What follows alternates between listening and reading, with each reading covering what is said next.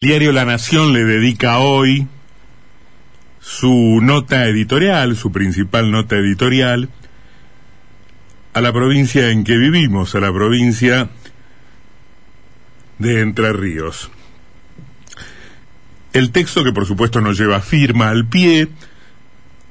pues refleja la, la postura editorial de Matutino, tiene un título de de claras connotaciones para los entrerrianos y también, porque no, para los argentinos en general, de buena memoria en estos temas de, de, de las consignas y de las propagandas políticas. Ese título es Pesadilla entrerriana, Pesadilla entrerriana, y juega, claro, con un eslogan recordado ese eslogan era el sueño entrerriano. El sueño entrerriano fue la consigna con que se motorizó en su momento la precandidatura presidencial, que finalmente quedó en la nada, del por entonces gobernador de Entre Ríos, Sergio Daniel Urribarri. Por supuesto que el texto no habla de la carrera del ahora embajador argentino en Israel y en Chipre, sino que habla, en todo caso, de la grave situación institucional que se está viviendo en la provincia de Entre Ríos, acorde también con ese juego implícito del, del título, la pesadilla entrerriana. Digamos, Entre Ríos no es habitualmente objeto de consideración de los medios nacionales, algo extraordinario debe de haber pasado para que por una vez lo sea.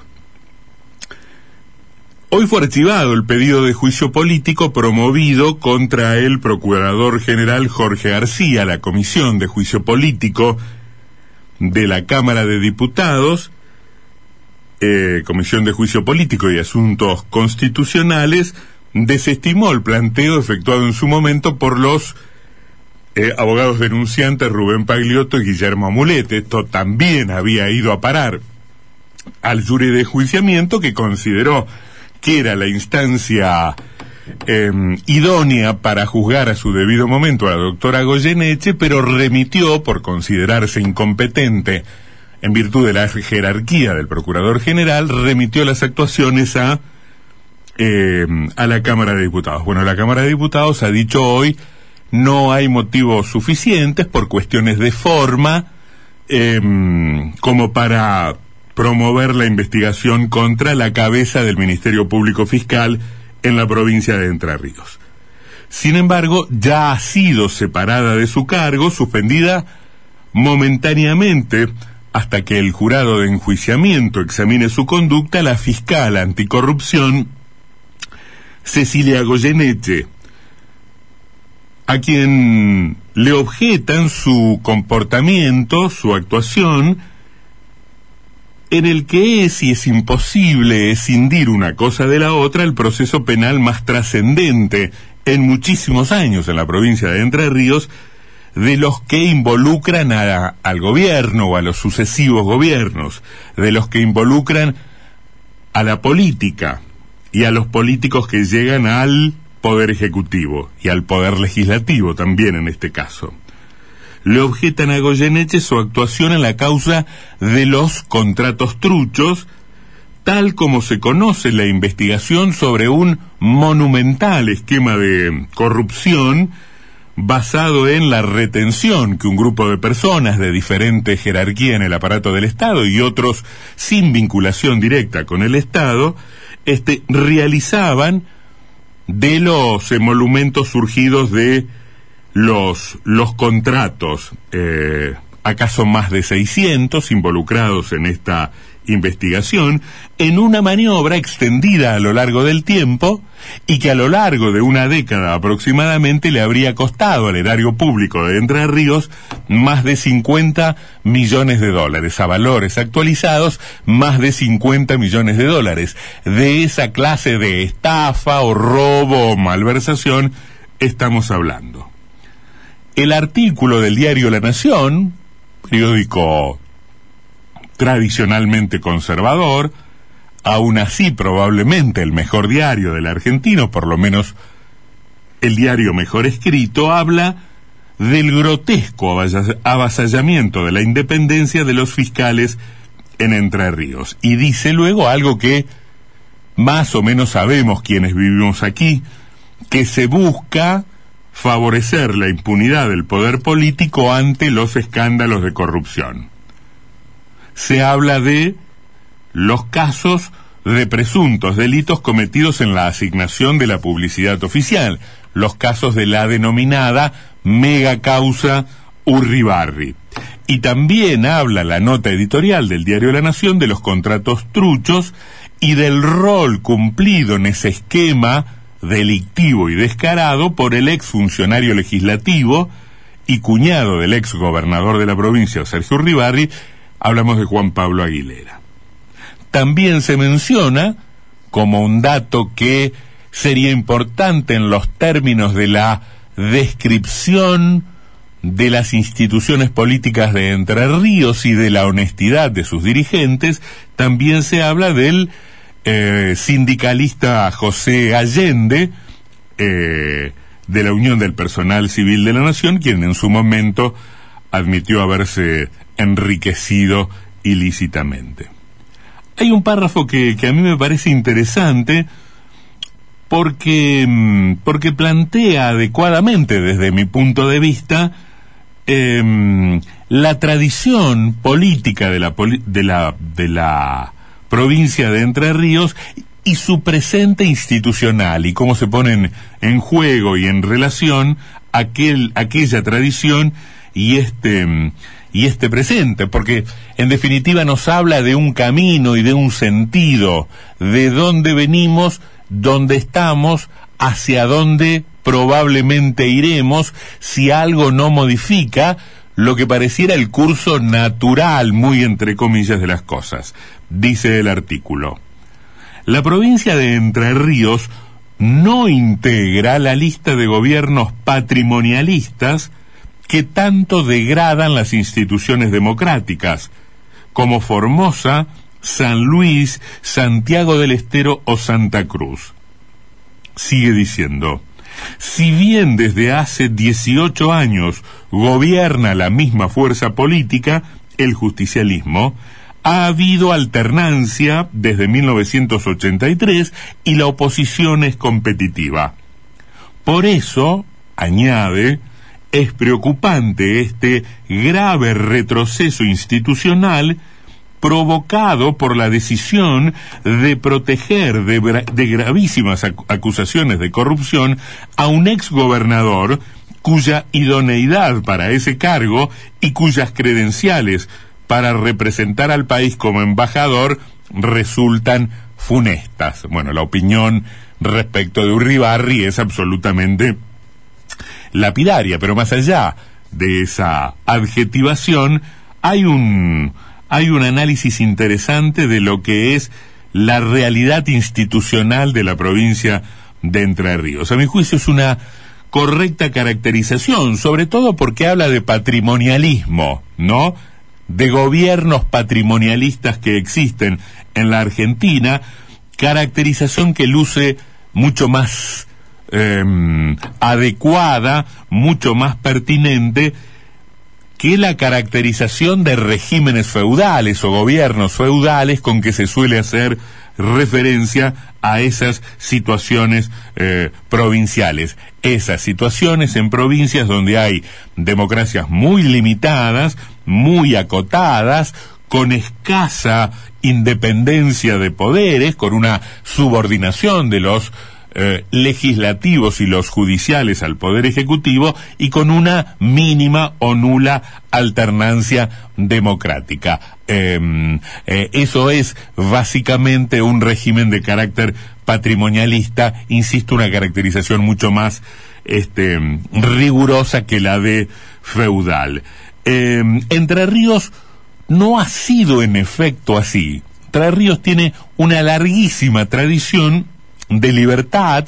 de vigencia del sistema republicano, de respeto por las por las normas democráticas. Sigue siendo, lo fue y sigue siendo parte de la denominada Argentina moderna y además productiva, cuya población no necesariamente depende de la administración y del favor del gobernante de turno para sobrevivir. Esto es cierto, esta realidad, esta relación entre empleo público y empleo privado, entre el poder del Estado y el poder de las de de los empresarios y de los particulares se ha ido deteriorando ciertamente con el tiempo. Eh, hoy tenemos un empleo público por un empleo privado en la provincia de Entre Ríos y es probable que eso esté lejos de ser la proporción eh, ideal, pero aún así,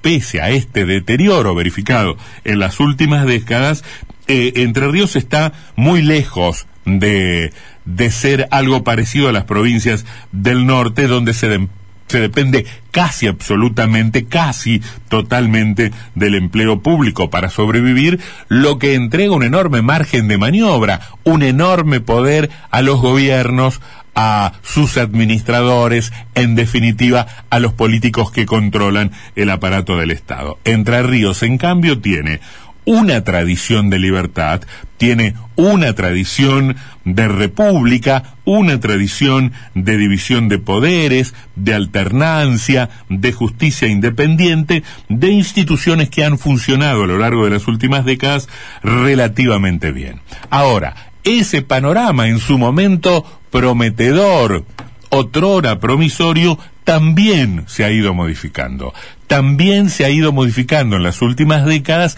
en un recorrido que lejos está de ser virtuoso. No es una evolución, claramente supone, comporta una involución. Muy claramente en las últimas décadas el Poder Judicial ha perdido márgenes de autonomía y de independencia respecto de los otros poderes del Estado la política y muchas veces la política no con mayúsculas, sino la política partidaria, este, mm, termina colonizando absolutamente el poder judicial. Diputados que se convierten en jueces, senadores que se convierten en jueces, fiscales de Estado que después de servir eh, a un gobernador, terminan eh, sentándose en los sillones del Superior eh, Tribunal de Justicia. La política, algunos de sus exponentes, y con bastante sentido corporativo, teniendo muy en claro para qué los designan en el edificio de tribunales, la política los ha colocado en la administración judicial y particularmente en el Superior Tribunal de Justicia. Algunos casos más delicados, otros definitivamente escandalosos. Hay una vocal del Superior Tribunal de Justicia que se ganó su lugar defendiendo a ex gobernadores como abogada particular y en el plano institucional desarticulando prolijamente uno de los organismos que en mayor medida intentó combatir la corrupción en la provincia de Entre Ríos, que fue la Fiscalía de Investigaciones Administrativas. Esto también forma parte del proceso de degradación institucional que vive Entre Ríos, un tribunal de cuentas que fue perdiendo poder relativo con el tiempo que es un armatoste que está ahí, que no se sabe muy bien cuál es su naturaleza jurídica y que no termina de recobrar la credibilidad necesaria como para pensar que hay ahí un ejército de abogados, contadores, fiscales y auditores capaces de poner nervioso a los funcionarios de turno. Los funcionarios de turno más bien se ríen, se burlan, se mofan de esa clase de controles. Como dijimos, en ese proceso eh, de desarticulación de los organismos de control, también se destruyó la Fiscalía de Investigación Administrativa. Ahora se denuncia eh, la actuación del procurador fiscal, del, del titular del Ministerio Público Fiscal, bueno, por ahora a salvo en virtud de la decisión adoptada hoy por la Comisión de Juicio Político y Asuntos Constitucionales de la Cámara de Diputados, pero tenemos a la fiscal anticorrupción, no parece casualidad, el cargo de la funcionaria desplazada, digo, este, ahora tenemos a la fiscal anticorrupción sus em, suspendidas. Digamos, em, todas estas distorsiones, todos estos movimientos de la política, todos estos avances del poder administrador, todas estas limitaciones a los mecanismos de control eh, en los que la ciudadanía eventualmente pudiera confiar, se pudieron realizar o materializar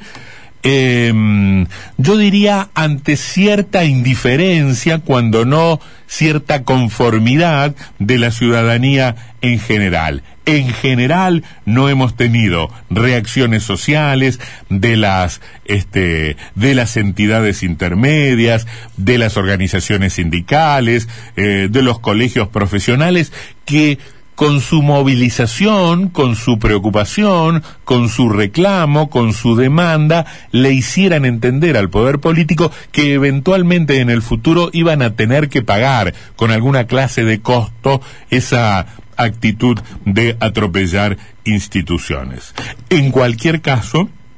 eh, esto expresa también el retroceso político e institucional de Entre Ríos. Digo, pero en cualquier caso, el problema es el sentido general. El problema es cómo vamos involucionando de una cosa a la otra, de un estado de cosas determinado a otro, ¿no? Este, y a uno también le viene a cuento el, el, el relato de la rana hervida, ¿no? Como la hervimos, calentando de golpe el agua, no, de a poquito, gradual, gradualmente. Cuando la rana se quiere acordar, ya está absolutamente cocinada. Bueno, con nuestra indiferencia nos hemos em, eh, convertido en eh, no solo conejillos de India, sino, también en inocentes ranitas que nos vamos, este, que vamos naturalizando Em, el incremento de la temperatura y cuando queremos acordar ya es,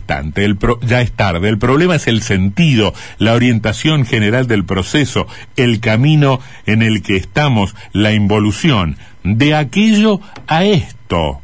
de aquello a esto, de una provincia moderna a una provincia que se atrasa, de un territorio con funcionamiento medianamente razonable de las instituciones a un sitio donde quedamos a expensas de las arbitrariedades de la política, de un espacio de mayor democracia a un espacio de menor democracia, de más Estado de Derecho a menos Estado de, de Derecho, de una democracia más o menos plena a un régimen, como bien caracteriza la nación, patrimonialista. Ahí vamos, en esa dirección, con este sentido, rumbo a Santiago del Estero o a Formosa, lo que se prefiera. Ahora, esto no es gratis o no debería ser gratis. Acá surge una responsabilidad histórica de generaciones y generaciones de dirigentes políticos que han trabajado para esto o, si no lo han hecho abiertamente, han consentido este deterioro, han avalado esta degradación, han legitimado este, este retroceso. Hay una generación de políticos entrerrianos que en algún momento deberá rendir cuentas, que a su debido momento deberá rendir cuentas por el estropicio que han protagonizado y que siguen protagonizando particularmente por estas horas, responsables de la involución a la que someten las instituciones y del estado en que colocan a los hombres y mujeres de esta tierra, en definitiva ciudadanos mm, eh, de una tierra que otrora fue promesa, promesa cumplida de libertad.